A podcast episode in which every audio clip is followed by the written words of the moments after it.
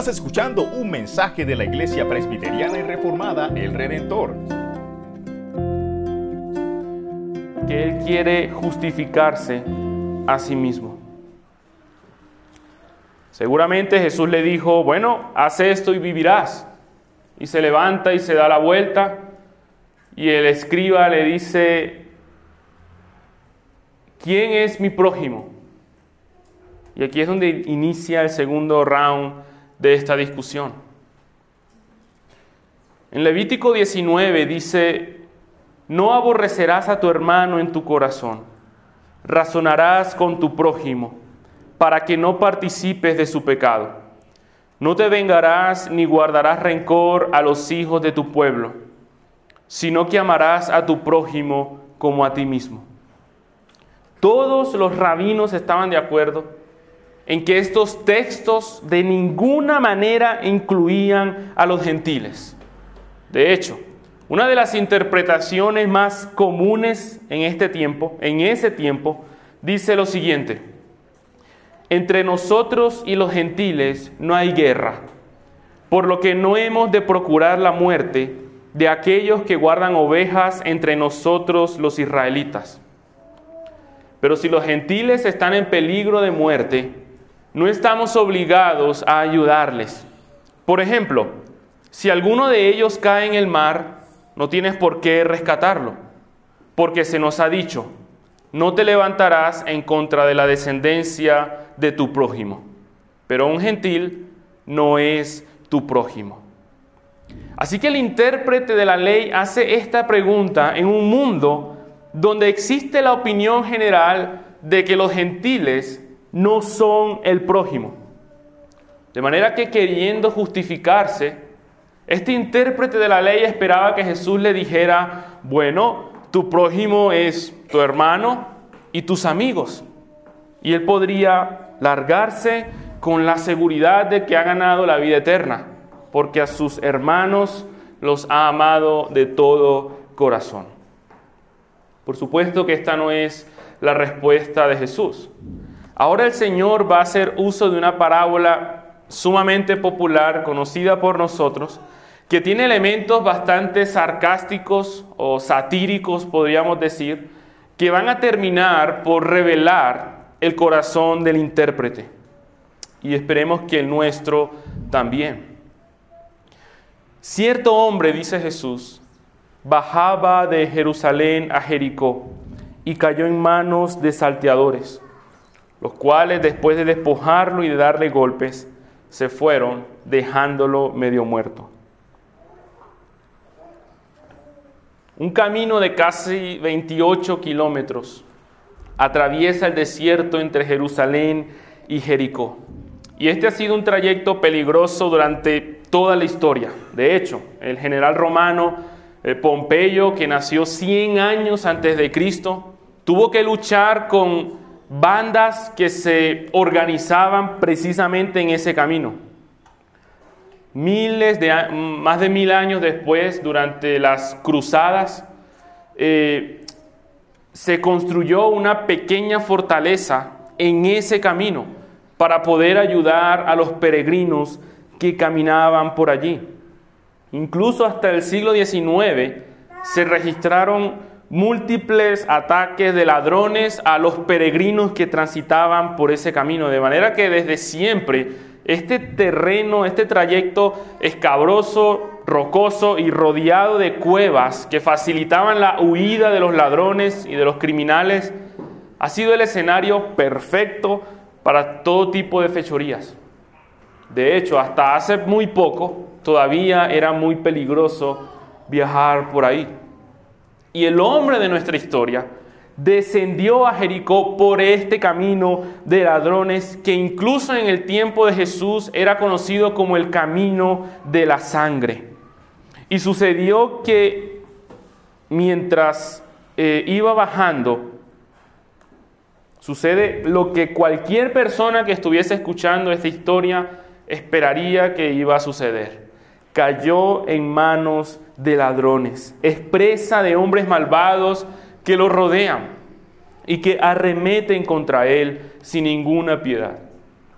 Rápidamente queda indefenso, lo, lo despojan de sus ropas, de sus posesiones, y lo dejan a la orilla del camino en una condición sumamente miserable. Es muy probable que haya perdido el conocimiento y que no tenga la posibilidad de gemir o eh, tener alguna posibilidad de pedir ayuda. Y leyendo esta historia uno puede tal vez eh, recordar esas películas donde hay una persona o un grupo de personas en una condición de peligro o abandonadas y en un lugar lejano y a lo lejos pasa una avioneta o un helicóptero y estas personas empiezan a gritar y a moverse y tratar de, eh, de hacer que los vean, de llamar la atención. Pero ellos simplemente pasan de largo. Y es tan frustrante porque quedan otra vez en la misma condición en la que estaban antes. Pero en esta historia cualquiera podría decir, qué suerte tuvo, qué suerte tiene. En un trayecto tan extenso, tan peligroso, alguien pasó en medio de ese lugar tan desértico. Alguien estuvo ahí y lo vio.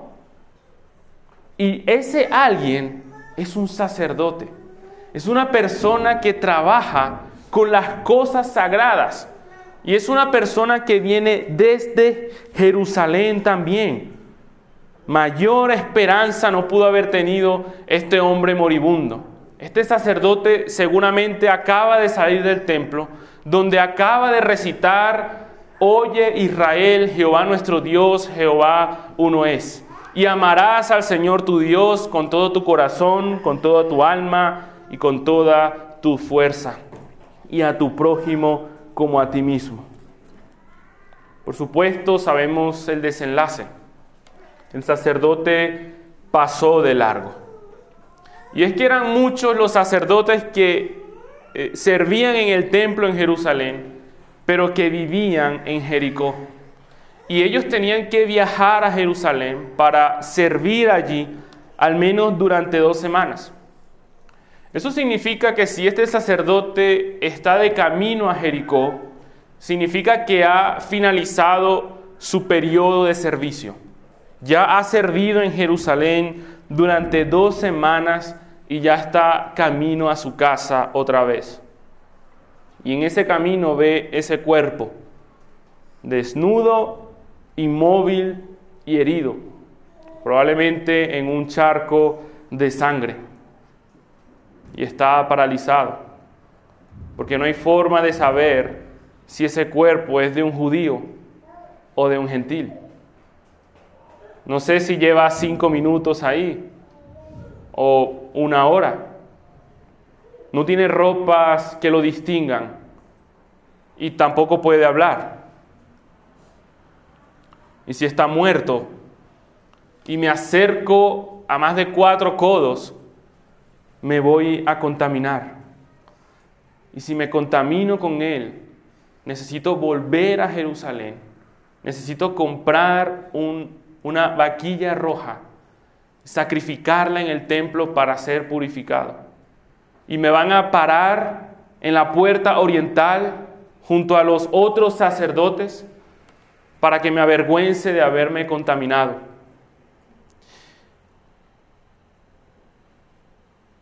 Mi familia y mi comunidad me está esperando. No tengo mucho dinero ya y de paso estoy justo a la mitad del camino. Y el proceso de purificación, además de todo, dura una semana. Pero a fin de cuentas, pasar de largo es mi derecho. Por lo menos eh, me detuve. Así que el sacerdote pasa de largo. Escogió pasar por el otro lado del camino. Porque si se contaminaba, entonces tenían que atravesar toda clase de rituales de limpieza para poder entonces continuar con sus actividades sacerdotales. Él prefirió alejarse del hombre aparentemente muerto con tal de no someterse a un número de rituales que interrumpirían el curso normal de sus actividades, de su vida. Hay un sentido aquí, hermanos, también, en que el sacerdote es víctima de un sistema religioso marcado por las normas, por los códigos, por las prohibiciones y por los rituales también, donde preservar esa estructura es más importante que el bienestar y el cuidado del prójimo. En la siguiente escena aparece un levita, quien seguramente sabía que delante de él iba un sacerdote. Por supuesto, las obligaciones del levita son muchísimo menos eh, que las que el sacerdote tiene. El levita se detuvo por más tiempo. Incluso tal vez rompió la frontera de cuatro codos para poder satisfacer su curiosidad. Y aún así la historia nos señala que también pasó de largo. No tiene sentido. Es probable que haya pasado de largo a causa del mal ejemplo de su superior. Tal vez pensó, si el sacerdote no hizo nada, ¿por qué yo tendría que hacerlo?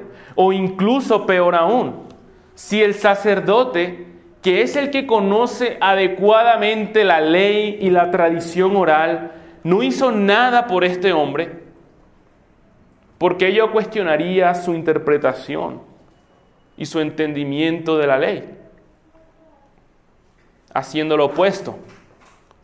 Sea cual sea su motivación, tenemos el mismo resultado. Dos hombres que a pesar de su cargo religioso, no hay nada en su conciencia que los empuje o los mueva para ayudar al herido. Por supuesto que con esta historia Jesús no está inventando nada. Él lo que está diciendo es un reflejo claro de la hipocresía y de la indolencia de la religiosidad judía, que se jacta y se presume de amar a Dios al prójimo, que se apoyan en la ley, que se glorían en Dios, que conocen su voluntad, que aprueban lo mejor, que confían que son guías de los ciegos, luz de los que están en tinieblas, maestro de niños, que tienen en la ley la forma de la ciencia y de la verdad, que aman los primeros asientos en las sinagogas, que aman que las personas le digan rabí, rabí, porque diezman la menta, el eneldo y el comino, y se olvidan de la misericordia, de la justicia y de la ley. El sacerdote y el levita vienen de adorar y de buscar a Dios en el templo. Pero Dios estaba tirado de camino a Jericó, desnudo y moribundo, haciendo grandes peregrinaciones para buscar a Dios. Pero Dios estaba sentado, conversando con las prostitutas y los publicanos. Se jactaban de presentar el incienso para agradar a Dios en el templo pero Dios estaba bebiendo de los pechos de una campesina judía. Toda su indumentaria también delineada y también bordada. Todos sus ritos y sus normas, toda su estructura ritual solo servía para impedirles notar la realidad social en la que vivían y para ocultar toda su maldad y su corazón lleno de muerte y de indolencia. Y la gente que está escuchando esta historia, excepto los fariseos y el intérprete, puede que esté sintiendo ese fresquito por lo que Jesús está haciendo aquí. Jesús está eh, revelando la hipocresía de, estas personas. Y puede que ellos se sientan eh, contentos con eso. Pero ahora la historia va a tomar un giro bastante incómodo para todos. Y la sátira es lo que va a representar el resto de la historia. La sátira es ese tipo de literatura en la que eh, todo sucede como no lo esperamos. Y los que deberían actuar de X modo por su estereotipo, actúan de forma contraria a eso. Y eso es lo que va a suceder acá. Un samaritano pasa por este camino. Nosotros conocemos esta parábola como la parábola del buen samaritano. Por supuesto, Jesús no dijo eso de entrada. Si Jesús hubiese dicho, les voy a contar la parábola del buen samaritano, ellos hubieran pensado, no sé, tal vez vas a hablar del samaritano muerto, porque ese es el único samaritano bueno. Y para colmo de males de esta persona que acaba de ser eh, azotada por estos ladrones, para colmo de males, pasa un samaritano. Si el sacerdote y el levita no hicieron nada por este hombre, probablemente lo que el samaritano va a hacer es pasarle con el asno por encima. Es lo que muchos de ellos podrían pensar. Y no es para menos. La, la Mishnah, que es una colección de tradiciones judías, dice lo siguiente, el que come el pan de los samaritanos es como aquel que come carne de cerdo. Además de esto, en los tiempos de Jesús, a los samaritanos se les maldecía públicamente en las sinagogas. Y cada día en la sinagoga se ofrecía una oración pidiéndole a Dios que los samaritanos no fuesen participantes de la vida eterna. Así que Jesús está tomando el corazón de, de esta gente y está sacando a relucir aquello sobre lo cual su odio tiene su trono. Y lo saca a la luz con un samaritano que tiene compasión. Acercándose le vendó sus heridas, derramando aceite y vino sobre ellas, y poniéndolo sobre su propia cabalgadura, lo llevó a un mesón y lo cuidó. Al día siguiente, sacando dos denarios, se los dio al mesonero y dijo, cuídelo, y todo lo demás que gaste, cuando regrese, yo se lo pagaré. Y aquí la palabra griega compasión, o la palabra que se usa para compasión, tiene su raíz en el vocablo eh, tripas. Es un lenguaje que tiene mucha fuerza. Claramente el samaritano tiene que hacer de tripas corazón para acercarse al herido. Siendo un marginado, siendo un despreciado, llevó a cabo aquella obra que le correspondía a aquellos que aparentaban tener cierta clase de piedad. Dispuso su aceite, dispuso su vino para vendar las heridas del moribundo.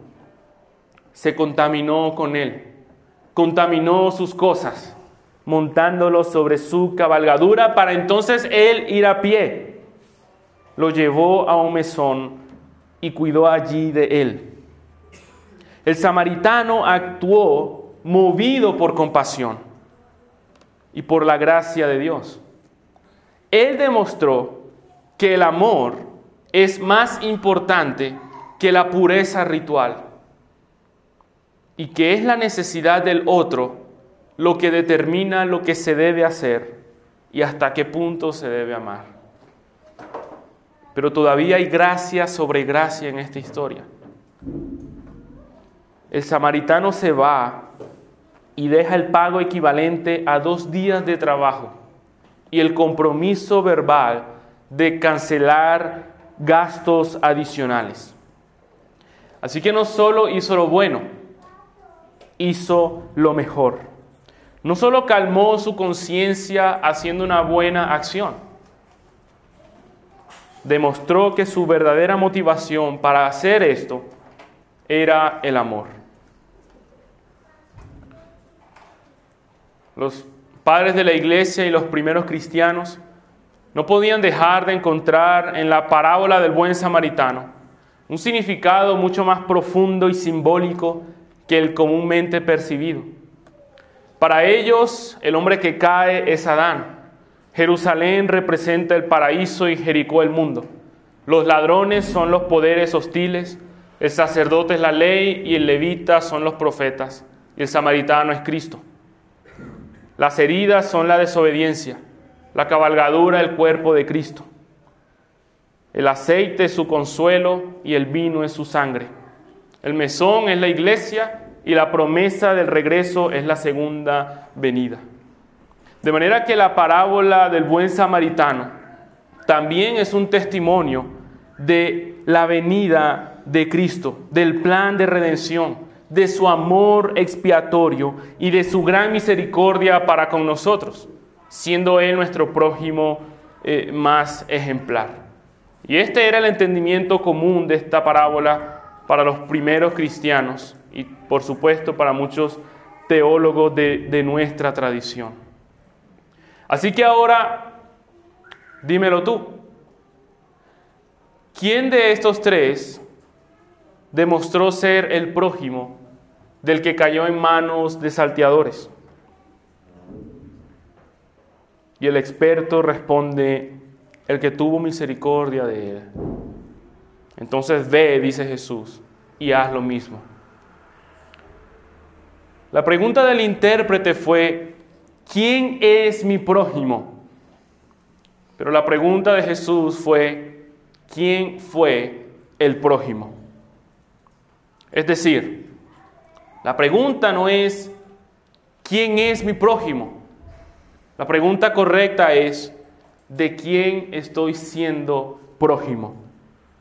Jesús está interesado en que reconozcamos la obligación de contemplar el sufrimiento humano, de sentir compasión por él, de actuar con misericordia y justicia frente a la aflicción, frente al desprecio, frente a la desigualdad, la pobreza, la ignorancia y la injusticia también. Este es el cumplimiento de la ley. Este es el Evangelio, que he de llegar a ser el prójimo de cualquier persona necesitada tener compasión de las personas e incluso por mis enemigos y estar dispuesto a pagar el precio que sea necesario. Esta es la enseñanza de Cristo. Y con esto Jesús está asestando un golpe fatal al racismo judío y a su patriotismo, a la jactancia religiosa de tener los rituales correctos, pero y la forma de religión adecuada, pero sin misericordia y sin compasión. Y esta jactancia no está, eh, no se escapa de nosotros como creyentes, como iglesia o como iglesia reformada también. No está en nosotros la misma jactancia tal vez por creernos herederos de las confesiones reformadas del pasado?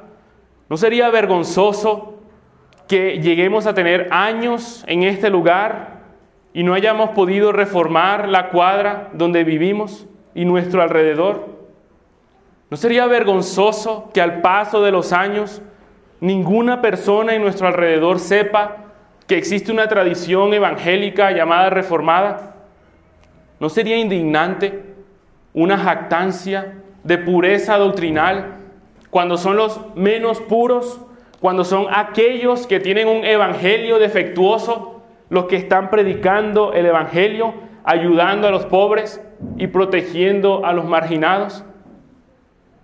Todos esos libros de teología sistemática, todas nuestras actividades, toda nuestra predicación expositiva, toda nuestra contemplación y admiración de las doctrinas, todo eso es inútil si descuidamos la justicia, la misericordia y la compasión.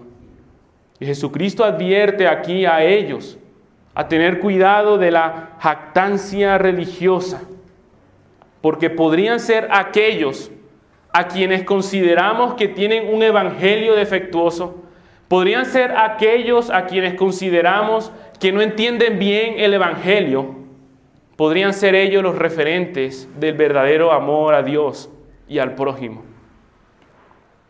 Por eso yo ruego a Dios también que el poder, que el vigor y que la piedad característica de esta tradición, cuya fuente es la palabra, sirvan para dirigir nuestros corazones hacia la contemplación de Cristo y hacia el amor del prójimo. Y así es como termina este texto designado para hoy. Jesús llega junto con los doce discípulos a la casa de Marta y María. Y también Lázaro vivía ahí. Hoy es un día de mucho trabajo para Marta y para María también. Aperitivos, ensalada, carne, verduras, postre, condimentos, preparar la mesa, eh, distribuir a los invitados, lavar semejante cantidad de trastes, 15 personas, el piso sucio, un solo baño tal vez, de 15 personas de las cuales 13 son hombres, ocupan esta casa. Y Marta está sola en la cocina y no recibe ninguna ayuda. Podríamos pensar, pobrecita, todo lo que le toca. Y Marta explota de enojo. Y no solo critica a María, sino que critica a Jesús. Señor, dile algo a mi hermana porque no me ayuda. Ella está esperando el apoyo de Jesús y lo único que recibe es su desaprobación. No, Marta, yo no he venido a ser servido, yo he venido a servirles a ustedes. No tenías ninguna necesidad de hacer toda esta comida que seguramente está deliciosa.